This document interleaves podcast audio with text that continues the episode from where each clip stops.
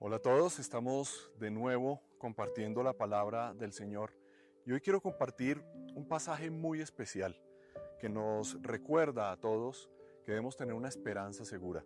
Vamos a iniciar una miniserie, si se puede llamar así, de tres capítulos en donde vamos a estar hablando justamente lo que nos dice el capítulo 12 del libro de Romanos. Y para ello quiero invitarlos, por favor, para que me acompañen. Dice Romanos 12:12 12 lo siguiente. Alégrense en la esperanza, muestren paciencia en el sufrimiento, perseveren en la oración. Quiero invitarlos a que oremos por un momento y que busquemos al Señor sabiendo que su mano está sobre nuestras vidas. Padre, te bendecimos y te damos las gracias por poder estar en este momento delante de ti. Yo te quiero pedir, Señor, unido a mis hermanos, que tu palabra baste para nosotros hoy, Señor, que sea suficiente para esforzar nuestro corazón para mirar con seguridad el presente y el futuro, Señor, sabiendo que en tu mano están nuestros tiempos, nuestra vida, nuestro presente y nuestro futuro, Señor. Bendecimos tu nombre, amén y amén. Son tres los aspectos que nos dice aquí la palabra de Dios, buenísimo los tres. Lo primero es alegrarse en la esperanza, segundo, mostrar paciencia en el sufrimiento y perseverar en la oración. Quiero que piensen que lo importante realmente acá es la esperanza, la paciencia y la oración. Son los tres elementos que vamos a estar revisando por estos domingos que vienen iniciando hoy. Pero hoy quiero hablar sobre la esperanza. Nosotros tenemos una esperanza segura. ¿Por qué? Porque es Dios mismo quien lo promete. En Jeremías capítulo 31, verso 17, nos dice la palabra de Dios esto, que es maravilloso. Deberías tenerlo subrayado en tu Biblia. Si lo tienes a la mano, hazlo. Se vislumbra esperanza en tu futuro. Tus hijos volverán a su patria, afirma el Señor. Lo que nos habla este pasaje justamente es que nosotros podemos ver en el escenario de nuestro futuro una esperanza clara. ¿Por qué? Por las promesas que Dios tiene sobre nuestras vidas. Siempre el creyente debe tener clara una cosa, que con Dios siempre hay esperanza. Nunca vas a carecer de esperanza. Se dice por ahí que la esperanza es lo último que se pierde. Pues bien, en 1 Corintios capítulo 13, verso 13 nos dice, ahora pues, ahora permanecen estas tres virtudes, la fe, la esperanza y el amor. Entonces, ¿qué es lo que podemos ver acá? La esperanza es un conector, es un puente entre la fe y el amor. Y esto es maravilloso porque la fe es la confianza que nosotros tenemos en Dios y el amor es lo que Dios nos ha manifestado a nosotros en Cristo. Ahí eh, la esperanza entonces se convierte en ese puente entre la fe y el amor. Y son tres virtudes. Y las virtudes hay que cultivarlas, hay que ejercitarlas porque son como un músculo que si no se mueve se vuelve, se vuelve inútil pero que si estamos ejercitándolo continuamente, pues vamos a ver con mayor certeza lo que pueden lograr. Ahora, porque si no lo hacemos, ¿qué va a pasar? Entonces se van a debilitar. Pero hoy vamos a trabajar en el músculo de la esperanza, la esperanza segura. Y quiero que me acompañen al libro de Hebreos. En el capítulo 6, verso 13 al 20, hay una historia maravillosa que nos habla sobre el patriarca Abraham. Justamente es el padre de la fe, un hombre que por ser un hombre de fe tenía clarísima una esperanza en su vida. Y nos dice que Dios le había prometido a él su bendición, que lo iba a bendecir de tal manera, en gran manera, iba a multiplicar su descendencia. Cosas que seguramente él en ese momento no estaba entendiendo, pero ¿qué era lo que venía? Dice que después de esperar con paciencia, es decir, ahí donde vemos estos conectores de los que vamos a estar hablando también, esperando, teniendo una esperanza, siendo paciente y orando, comunicándose con Dios, eh, pudo recibir lo que Dios le había prometido. En el verso 17 de este maravilloso pasaje, estamos en Hebreos capítulo 6, nos dice, por eso, Dios, queriendo demostrar claramente a los herederos de la promesa, que su propósito es inmutable, es decir, que no se mueve, la confirmó con un juramento. Lo hizo así para que, mediante la promesa y el juramento, que son dos realidades inmutables en las cuales es imposible que Dios mienta, tengamos un estímulo poderoso los que, buscando refugio, nos aferramos a la esperanza que está delante de nosotros. Tenemos como firme y segura ancla del alma una esperanza que penetra hasta detrás de la cortina del santuario. Recuerden que estamos hablando acá de lo, del, templo de Jerusalén eh, en esta referencia que está haciendo el pasaje. Y luego sigue diciendo hasta donde Jesús, el precursor, entró por nosotros, llegando a ser sumo sacerdote para siempre, según el orden de Melquisedec. Es por la obra que Jesús ha hecho en nuestras vidas que nosotros tenemos ese acceso, que tenemos esa clarísima esperanza en el Señor. Entonces, ¿qué nos permite a nosotros tener este pasaje? ¿Qué, nos, qué es lo que asegura de nuestra fe? Quiero referirme a un primer capítulo que es que puedo alegrarme en la esperanza. ¿Por qué me puedo alegrar en la esperanza? ¿Por qué puedo tener esa alegría que nos está hablando a nosotros el pasaje con el que abrí de Romanos capítulo 12, verso 12? Nos dice en primera instancia la palabra esto, porque Dios me protegerá siempre. Dios siempre te va a proteger. En el Salmo capítulo 37, verso 28 dice, porque el Señor ama la justicia y no abandona a quienes le son fieles. El Señor los protegerá para siempre. ¿Qué significa esto? Que tú vas a contar con el favor de Dios siempre. Siempre puedes contar con ese favor. Entonces puedes alegrarte en esa esperanza que tienes en Él, en las promesas que ha hecho, porque Él te va a proteger siempre. Y esto es bueno tenerlo claro, sobre todo en tiempos de incertidumbre.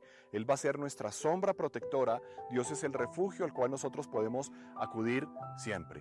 Lo segundo es que Dios irá delante de mí. Dios va al frente, Dios va atrás, Dios va a nuestro lado, Dios está encima de nosotros, Dios nos sostiene, pero sobre todo debemos tener presente que Dios irá delante de nosotros, porque cuando tenemos a quién seguir, cuando tenemos el modelo, cuando tenemos la dirección, esto nos asegura a nosotros el camino en el presente. En esto nos ayuda la palabra de Dios también, por supuesto, en el libro de Deuteronomio capítulo 3, perdón, capítulo 31, verso 8 nos dice esto, el Señor mismo, Dios mismo, marchará al frente de ti y estará contigo. Nunca te dejará ni te abandonará. No temas ni te desanimes. Dos factores que están presentes cuando los tiempos se tornan difíciles, el temor y el desánimo. Esto, pues la incertidumbre siempre va tomada de la mano de estos eh, dos sentimientos, pero hoy podemos tener la certeza que se expresan en manera negativa en la palabra de Dios. ¿Por qué? Por la presencia de Dios mismo marchando al frente tuyo y al frente mío. Entonces podemos tener esta seguridad, podemos tener eh, la certeza en nuestro corazón para que no temamos y para que no nos desanimemos. Puedes cerrar tus ojos allí, puedes poner tu mano en el corazón y decirte a ti mismo, no temeré ni me desanimaré, porque mi Dios marcha al frente mío. Y esto es muy bueno tenerlo claro tienes una dirección en la cual te puedes mover siempre con Dios. Lo tercero es que Dios me acompañará siempre. Qué maravilloso esta porción de la palabra. ¿Por qué? En el libro de Juan capítulo 14, verso 16 al 18 nos recuerda esto eh, el Señor mismo. Yo le pediré al Padre, está orando Jesús, y Él les dará otro consolador para que los acompañe siempre Mira lo maravilloso, no solamente que Dios va a ir adelante de nosotros y lo podemos tener al alcance de nuestra mirada, sino que nos va a acompañar siempre. ¿Y a qué hace referencia? El Espíritu de verdad, a quien el mundo no puede aceptar porque no lo ve ni lo conoce, pero ustedes sí lo conocen, porque vive con ustedes y estará en ustedes. No los voy a dejar huérfanos, volveré a ustedes. Qué promesa tan espectacular Dios nos va a acompañar siempre. Saber que Dios está conmigo, saber que Dios está contigo, nos trae mucha seguridad.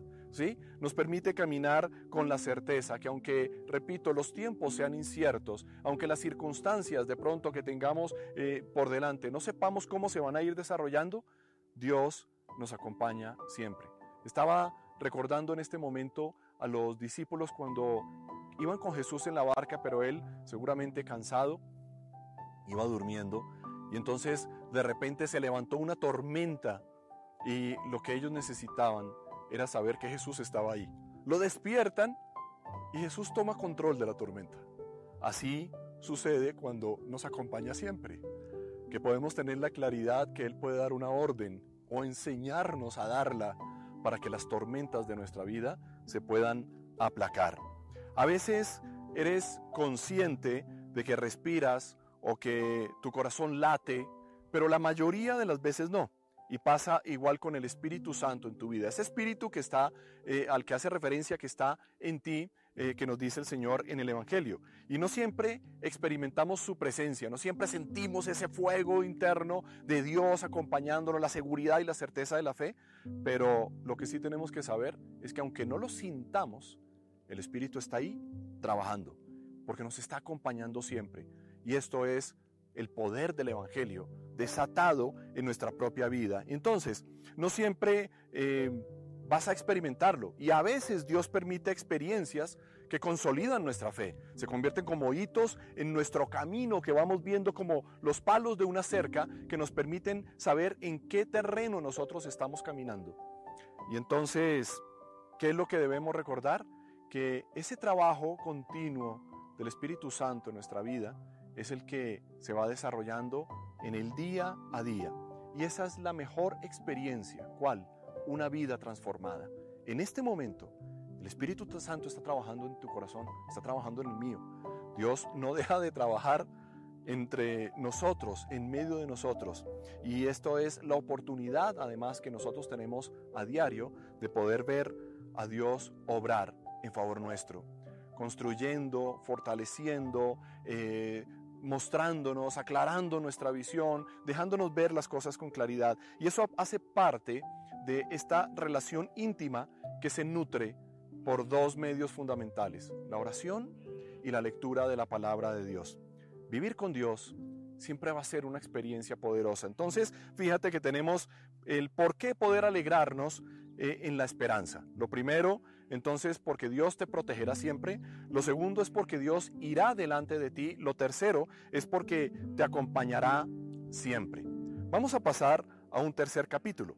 Y este es un elemento práctico, no solamente la seguridad que tenemos de, lo que Dios nos da a nosotros para poder vivir una vida eh, sujeta al Espíritu, una vida sometida a su palabra, a su autoridad, sino que en segundo lugar tenemos unas claves prácticas para mantener la esperanza.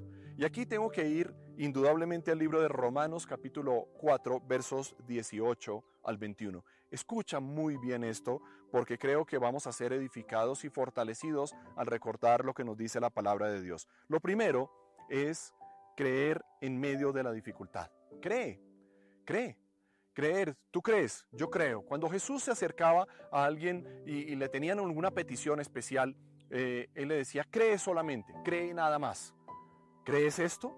Eran las preguntas que Jesús eh, solía hacer. ¿Por qué? porque el que cree verá la gloria de Dios. A veces esperamos ver la gloria de Dios para creer. Y entonces ponemos un, es un muro gigantesco. Y lo que el Señor nos dice es, ¿tú crees? Vas a verlo. Si lo crees, lo verás. Y en el verso 18 y 19 de Romanos capítulo 4 nos dice esto, presta atención por favor, contra toda esperanza, Abraham creyó y esperó. A veces en nuestro panorama las cosas no están claras. A veces, no siempre es así, pero a veces sí es así. Y entonces Abraham estaba enfrentando algo en donde él no tenía claro en su vida qué iba a pasar. Él estaba esperando una promesa, pero no veía los elementos, no veía los factores, no veía las circunstancias que permitieran que eso sucediera. Pero eso para nosotros es difícil, pero no para Dios. Dios es un Dios de imposibles, o mejor, es un Dios de posibles. Todo es posible para Dios. Entonces tenemos que asegurarnos, tenemos que enfocarnos, tenemos que creerlo para poder ver lo que Dios quiere que nosotros veamos y experimentemos en nuestra vida. Y entonces le dijo, contra toda esperanza, Abraham creyó y esperó, y de este modo llegó a ser padre de muchas naciones, tal como se le había dicho. Así de numerosa será tu descendencia. Y viene lo más importante. Su fe no flaqueó, es decir, él vio la esperanza y aunque el panorama era absolutamente difícil, él creyó, su fe no flaqueó, aunque reconocía que su cuerpo estaba muerto como muerto, pues ya tenía unos 100 años y que también estaba muerta la matriz de su esposa, de Sara. Él estaba esperando su descendencia, era la promesa que Dios le había dicho, pero no tenía hijos. Pero eso no era algo difícil para Dios. Y Dios metió la mano. Contra toda esperanza, Abraham creyó y esperó en Dios, y nosotros, tal vez hoy, debemos seguir el ejemplo de nuestro padre Abraham. Es una buena oportunidad quizá en tu vida para decir, Señor, yo te creo. Contra toda esperanza creo y espero, porque tengo una esperanza segura, porque me puedo alegrar en la esperanza de saber que tú vas delante mío, que me acompañas siempre, que me protegerás siempre. Es lo que estamos viendo hoy. Es lo que la palabra nos, con lo que la palabra nos está alimentando en este día. Lo segundo, esta clave práctica para mantener la esperanza en nuestra vida es confiar en quien hizo la promesa. ¿Cómo no vamos a confiar en Dios? Le hemos entregado nuestra vida. Estoy seguro que tú has visto la mano de Dios en el pasado. Y Dios es el mismo ayer, hoy y por los siglos. ¿Qué significa esto? Que Dios va a obrar Así como lo hizo con Abraham, lo va a hacer contigo. Porque Dios es el mismo. Si Dios dice algo, Dios lo cumple. Cuando Dios lo dice, Dios lo hace. Dios lo cumple. Y tú simplemente cree, espera, confía. Es lo que estamos viendo. Si tú crees en medio de la dificultad, pues vas a ver la mano de Dios obrando. Lo segundo es que confías en quien hizo la promesa. Ese es el confiar. Ahí está la clave práctica. Creer, segundo, confiar. En el verso 20 de Romanos 4 nos dice, ante la promesa de Dios, no es la promesa de hombres, no es lo que yo me imagino que debe ser las cosas como deberían suceder, no es un acto especulativo, sino que es ante la promesa cierta, segura, infaltable de Dios. No vaciló como un incrédulo, seguimos hablando de Abraham, sino que se reafirmó en su fe y dio gloria a Dios. Maravilloso o no. Por eso les decía que debemos seguir el ejemplo de Abraham, confiar ante la promesa de Dios. ¿Cuáles son las promesas de Dios? Las que están escritas en su palabra. Por eso es tan importante que nosotros tengamos una relación continua y permanente con Dios. Dios no es hombre para que mienta, ni es hijo de hombre para que se arrepienta. Entonces, no se trata de una promesa de hombres. De lo que se trata es del Dios que cumple su palabra del Dios que siempre cumple sus promesas. Dios es un cumplidor de promesas y por eso puedes confiar en quien hizo la promesa. En tercer lugar, la tercera clave práctica que vamos a ver el día de hoy son tantas, pero simplemente unas que creo que nos pueden ser de mucha utilidad eh, en nuestro día a día. La tercera entonces es confiar en el poder de Dios. La primera es creer en medio de la dificultad. La segunda, confiar en quien hizo la promesa. Lo tercero es confiar en el poder de Dios. Dios hace una promesa, puedo confiar en que tiene el poder para cumplir eso que Él dijo. Y entonces, en el verso 21 nos dice, plenamente convencido, seguimos hablando de Abraham, de que Dios tenía poder para cumplir lo que había prometido. Dios no se va a quedar corto en la ayuda. Dios no va a llegar a decir, se me acabaron los recursos, yo no estaba contando con unos eh, imprevistos. Eh, lo que quiero que sepas es que yo tengo todos los recursos para cumplir con lo que yo digo. Y por eso puedes confiar en ese poder. Un convencimiento pleno de qué? De lo que nos recuerda también el profeta Jeremías en el capítulo 32 y verso 27, otro pasaje que debe estar escrito en nuestra mente y en nuestro corazón, es, ¿hay algo imposible para mí? Es lo que dice el Señor. No hay nada imposible para Dios. Por eso podemos confiar en su poder, confiar en que si Él lo dijo, Él tiene el poder para llevarlo a cabo. Esto no es algo que vivieron además algunos personajes bíblicos como Abraham, o que, ah, no, pero es que era Abraham, ah, no, pero es que era Jeremías, ah, no, pero es que era Elías, ah, no, pero es que era Pedro o era Pablo. Es que es la herencia del pueblo cristiano. Esta es la herencia de los hijos de Dios, de los que buscamos a Dios. Y les digo esto porque eh, así lo registra el libro de Oseas capítulo 6, verso 3, que nos dice, conozcamos al Señor, vayamos tras su conocimiento. Tan cierto como que sale el sol, Él habrá de manifestarse. ¿Sobre la vida de quién? Del que le busca. Corre tras el conocimiento de Dios. Ve a conocer el carácter de Dios. ¿Dónde lo encuentras? En la Biblia.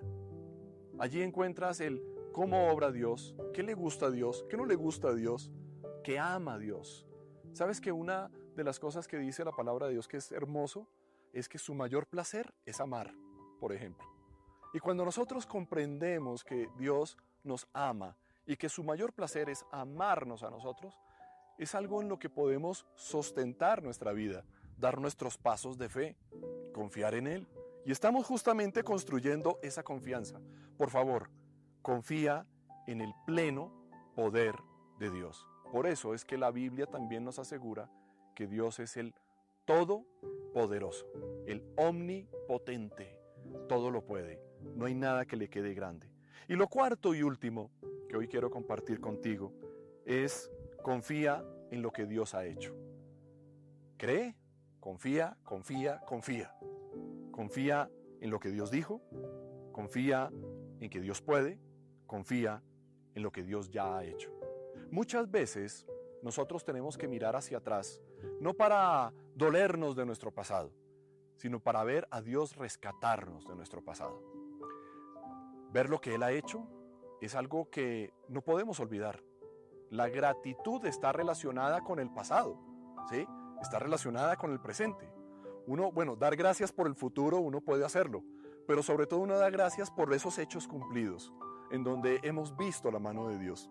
En el verso 22 al 25 estamos en Romanos 4, nos dice, por eso se le tomó en cuenta su fe como justicia. Y esto de que se le tomó en cuenta no se escribió solo para Abraham, sino también para nosotros. Vuelve y juega, está escrito para todos. Dios tomará en cuenta nuestra fe como justicia, pues creemos en aquel que levantó de entre los muertos a Jesús como nuestro Señor, levantó en pasado.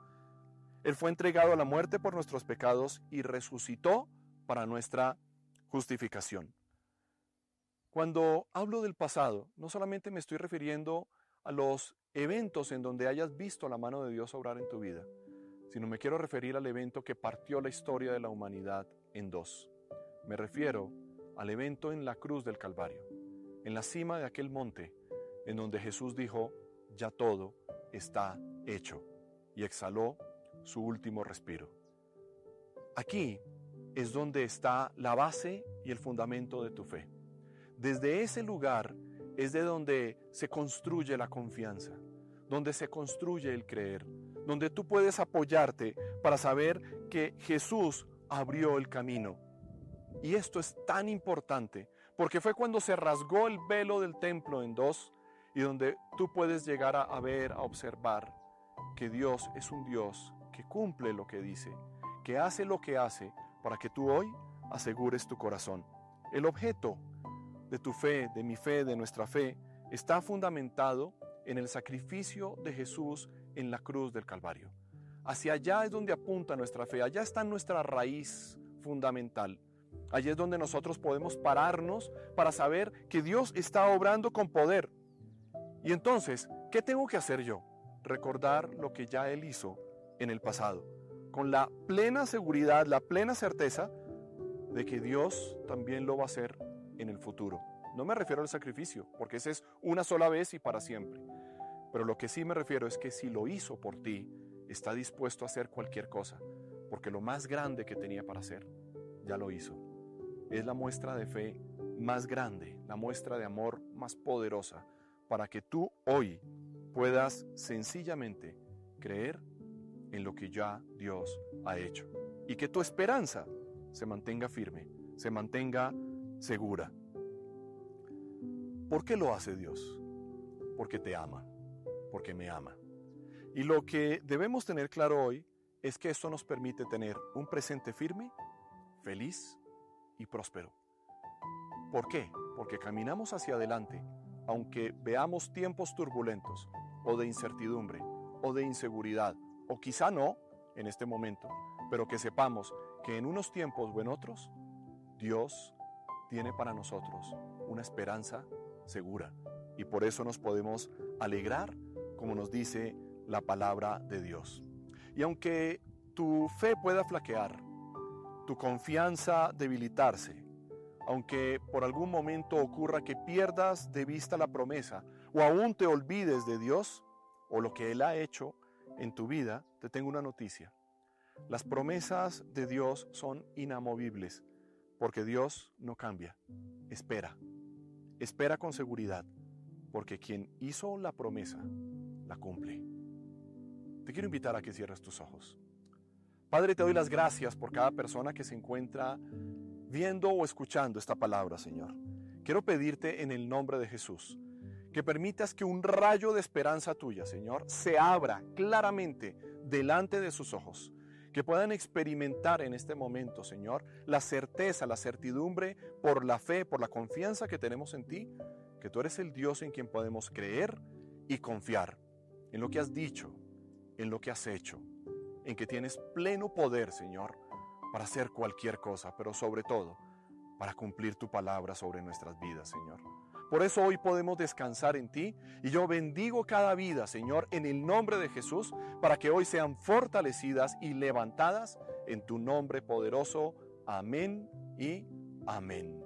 Qué gran palabra esta, ¿no? La palabra del Señor tiene tantas cosas para nuestras vidas. Y bueno, quisiera pedirte que si estás cruzando por estos momentos y te has encontrado con esta palabra, eh, quiero despedirte algo es importante que nosotros demos un paso. Lo que Dios ya dijo está escrito, lo que Dios ya hizo está también puesto sobre la historia de la humanidad. Pero ahora faltas tú, falta tu decisión. Al reconocer a Dios y la obra que Él ha hecho y lo que Él dice, completas el plato, completas la fórmula que la Biblia trae para que puedas vivir en libertad. Por eso te quiero pedir que hoy cierres tus ojos allí donde estás. Si nunca has hecho una oración o quizá la hiciste y hoy sea un buen día para eh, reconfirmarla, ratificarla o quizá para empezar de nuevo y hacerla como es debido, te pido que cierres tus ojos y que desde lo profundo de tu corazón hagas esta sencilla oración donde le dices, Señor Jesús, yo te necesito, yo creo en ti. Vengo ante tu presencia, Señor porque necesito empezar de nuevo.